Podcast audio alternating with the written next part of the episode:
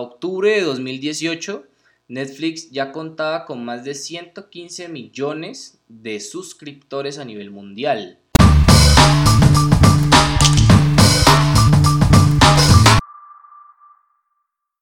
Hablemos de Netflix. ¿Qué es Netflix? Netflix es un servicio de streaming que le permite a sus usuarios ver una gran variedad de series, películas, documentales y mucho más. ¿Y qué es un servicio de streaming? Un servicio de streaming es un servicio que te permite reproducir ya sea audio o video a través de internet. Nada más. Eso es un servicio de streaming. Ahora que ya nos hemos culturizado un poco, ya sabemos qué es Netflix y qué es un servicio de streaming, ahora sí entremos en materia a hablar directamente de Netflix. Resulta que Netflix se fundó hace más de 20 años, a pesar de que para muchos de nosotros está en el mapa, hace más o menos unos 2, 3 años, máximo 5 años, empezó a estar Netflix incorporándose a la vida de cada uno de nosotros y arrancó con un modelo de negocio que hoy en día sería pues bastante particular, por no decir más. Resulta que la empresa contaba con un catálogo de aproximadamente mil títulos entre películas y series en formato DVD físico e inicialmente al momento de alquilar algún título este era entregado directamente a la casa o en el domicilio de la persona que había alquilado este título. Obviamente se podía alquilar más de un título. Y a través del reproductor DVD, la persona podía utilizar el título que había alquilado y lo mejor o la gran ventaja que tenía Netflix en aquel entonces era que el tiempo para devolución de lo alquilado era de una semana, a diferencia de otros servicios que existían por aquella época de alquiler de este tipo de contenido, cuyo rango era aproximadamente de 48 horas. Esto permitió que Netflix empezara a crecer y aquí fue donde empezamos a ver esos primeros pasitos en el tema de la fuerte y constante innovación. Y Netflix lanzó al mercado un servicio de suscripción en el cual cada usuario pagaba entre 16 y 20 dólares mensuales. Y de esta manera un usuario podía alquilar muchísimos más títulos y tenía un mayor tiempo para disfrutarlos, es decir, que el, tiempo de entrega era mucho mayor. Aquí fue, o esto fue lo que desencadenó el que las personas alquilaran unas, las temporadas de una serie y se las empezaran a ver así como en maratones. Y esto hizo que Netflix poco a poco empezara a tomar más y más fuerza. En 2007, Netflix eh, dio el gran salto al streaming y nació la plataforma que todos conocemos hoy en día, netflix.com, pero aquí está apenas la punta del iceberg. Resulta que eso fue un acierto tremendo para la gente de Netflix. Y acá viene un dato curioso. Anteriormente, cuando Netflix era un servicio de alquiler físico, existía una empresa que era la reina de este tema de alquiler eh, de películas, por, por resumirlo un poco, llamada Blockbuster. Y en el año 2000, Netflix buscó aliarse con Blockbuster pero Blockbuster le dijo, no señor, acá yo no necesito aliarme con usted, yo soy el rey, ustedes tienen un nicho de mercado muy limitado que va a desaparecer tarde o temprano, yo voy a estar vigente para siempre. Resulta que Blockbuster se quebró en el año 2010. Esto veámoslo desde el punto de vista de que no es una cagada monumental de Blockbuster, más bien podemos decir que Blockbuster no quiso tomar el riesgo de apostar por algo que en ese momento era extremadamente riesgoso. Que haya sido un acierto para Netflix, genial por Netflix, pero Blockbuster no tenía por qué verse en esa posición de apostar a un modelo de negocio totalmente diferente del que los había llevado al éxito en su momento. Y es donde vemos una falencia de Blockbuster y es que tal vez sí había innovación, pero era innovación sobre el mismo nicho de mercado que ellos habían trabajado y eso nos puede pasar a cualquiera que esté emprendiendo, sea un negocio pequeño, grande o lo que sea le puede pasar a cualquier persona y en este caso un grande como Blockbuster quebró. Aún existen tiendas de Blockbuster, creo que hay una tienda todavía en funcionamiento, no recuerdo en dónde, pero pues es un imperio que se cayó eh, no por Netflix, sino por el crecimiento de Internet, más que por Netflix, porque pues hay muchísimos servicios de este tipo. Cuando Netflix se lanzó en 2007 a hacer un servicio de streaming, ya existían competidores fuertes como Amazon, como Hulu, entre muchos otros. Y esto pues eh, acabó o terminó acabando con Blockbuster. ¿Qué hubiera pasado si Netflix y Blockbuster se hubieran unido? Tal vez hoy en día tendríamos eh, un servicio de streaming muchísimo más grande o tal vez hubiera fracasado. Son cosas que nunca vamos a saber y que tal vez en un mundo paralelo sí están funcionando o no funcionaron jamás. Bueno, retomemos.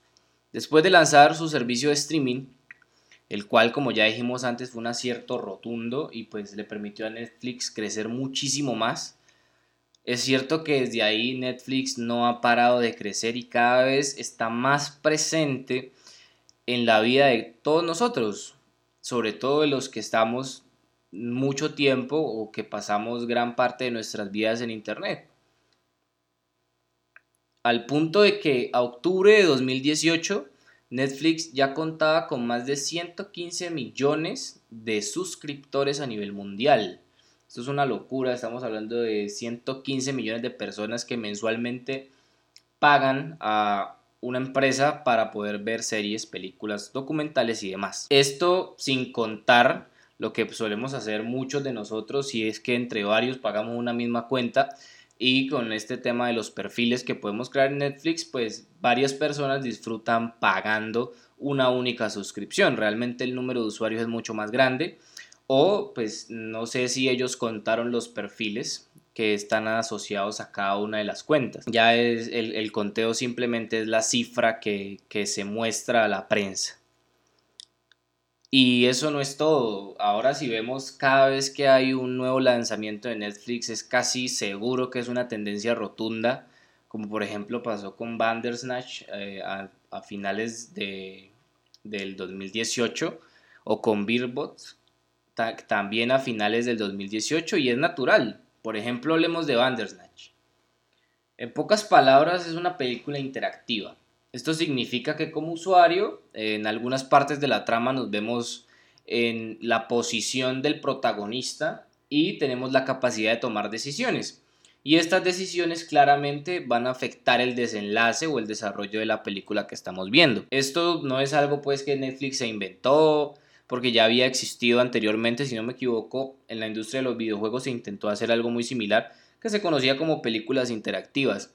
Sin embargo, la calidad de estas películas interactivas, primero por, por el tiempo en donde se lanzaron, eso fue hace eh, mucho tiempo, más o menos unos 30 años, era, pues le, le impedía generar algo de altísima calidad, pero pues con la tecnología que tenemos ahora esto se hace mucho más sencillo de cierta manera.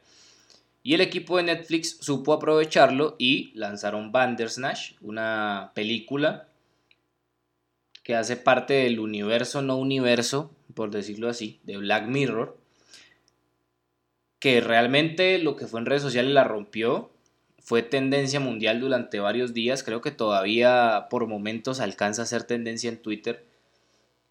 Y es increíble lo que ha logrado Netflix con este tipo de apuestas. Ahora en lo que viene o en lo que están preparando ellos, hay una apuesta muy interesante y es de realizar estrenos en simultáneo en el cine y en la plataforma de Netflix. Esto pues lo hacen por dos cosas. Una es abarcar un público mucho más grande y es que pues no todo el mundo tiene acceso a una tarjeta de crédito. No todo el mundo eh, le gusta utilizar estos servicios de, de streaming o ya utilizan otro servicio de streaming. Pero pues si están en el cine es mucho más probable que alguien vaya al cine y vea una de sus producciones y de paso se den a conocer etcétera. Y pues van a ser estrenos al mismo tiempo. Lo puedes ver en la comodidad de tu casa o lo puedes ver en el cine, que también es de cierta manera una comodidad, evitando pues, eh, a excepción del tema del desplazamiento. Ahora sí hay algo eh, que es otra de las razones por las cuales Netflix decidió hacer esto y es poder participar en los premios Oscar. Hace algún tiempo Netflix viene generando producciones de altísima calidad que no han sido nominadas a los Oscar. Tengo entendido que por porque no son películas que fueron proyectadas en alguna sala de cine y esto impide que, que, sean nominadas a los Oscars. Soy un poco ignorante en el tema, así que eh, puede que esté equivocado, pero es, es, lo que he leído y es lo que he escuchado. Entonces, pues es también una entrada que Netflix, con esas producciones tan tremendas que está generando, con el impacto que tienen, porque no es solo la calidad, sino el impacto. Muchas veces hay muchas películas de alta calidad que quedan en el anonimato. Sin embargo, Netflix logra sacarlas del anonimato y hacerlas tendencia, lo que pues da a conocer muchísimo más el cine. Muchos eh, productores sin, sin, un respaldo mm, económico grandísimo de alguna de estas casas de cine como Warner, como eh, Universal, entre o Sony, pues acuden a Netflix para poder financiar sus proyectos y son proyectos muy buenos, que es lo que todos nosotros consumimos y pues naturalmente esto hace que Netflix siga creciendo y siga creciendo. En fin, es una empresa que parece que no va a terminar de crecer, pero ¿por qué pasa esto? Porque Netflix parece que no tiene fin de crecimiento. Desde mi punto de vista es algo eh, sencillo pues de, analizar. Una es por el marketing, ellos tienen un marketing fuertísimo, orientado sobre todo a personas jóvenes, por ejemplo, la cuenta de Netflix, si uno mira los tweets, es como si una persona de unos 22, 23 años estuviera tuiteando y pues se siente muy jovial, es muy es hasta bromista, si le etiquetan las publicaciones contesta, entonces hace una campaña de marketing muy fuerte. Eso obviamente solo desde el tema del manejo de la comunidad. Pero pues ya si hablamos desde otros aspectos como puede ser en eh, la publicidad, pues por ejemplo acá en mi ciudad que es Cali, en Colombia, en todo lado hay promociones de nuevos lanzamientos de Netflix que están haciendo en la calle, entonces pues tenemos a Netflix en todas partes, a diferencia de que acá no hay prácticamente Amazon ni ninguna otra plataforma que se le acerque en competencia a Netflix, eh, al menos en el tema del marketing. Lo más cercano a, Netflix en el marketing es la piratería, pero de resto no, no hay, digamos, un par para Netflix. Entonces, una de las razones es el marketing y otra de las razones es el constante crecimiento que se da gracias al robusto proceso de innovación que tiene Netflix. Entonces, claro, tenemos una empresa que constantemente está innovando, constantemente está sacando cosas nuevas. Por ejemplo, hace unos días o hace unos meses ya, creo que fue hace como entre octubre y noviembre, Disney, eh, por el tema de la compra de Fox y todo esto, va a lanzar un nuevo servicio de streaming. Y este servicio de streaming va a estar eh, plagado de series de Disney, como las que antes estaban en Netflix, como Daredevil, que ya fue cancelada, eh, Jessica Jones, que ya va a ser cancelada o ya fue cancelada, no estoy seguro, Luke Cage, Iron Fist, todas estas series fueron canceladas. Y uno pensaría que esto va a ser un golpe durísimo para Netflix, pero no, Netflix por ahora parece que se ha sabido reponer muy bien. Y con bombas como Bandersnatch o Beerbox ha sabido sopesar, eh, digamos, este impacto y siempre se ve que es mucho más fuerte. Siempre, pues, naturalmente, pues el cine de superhéroes es solamente un subgénero, pero es un subgénero que es tendencia mundial.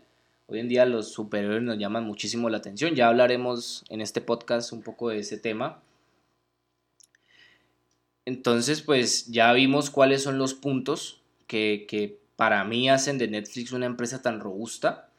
Y es que a pesar de que ninguna empresa está a salvo de la bancarrota, si hay un proceso de innovación bien estructurado y constante, yo estoy 100% seguro que nos podemos mantener alejados de ella y lo veo como emprendedor y desde mi punto de vista Netflix es un modelo a seguir excelente desde todos los puntos hasta contratación, marketing, bueno, todas las cosas que ellos hacen.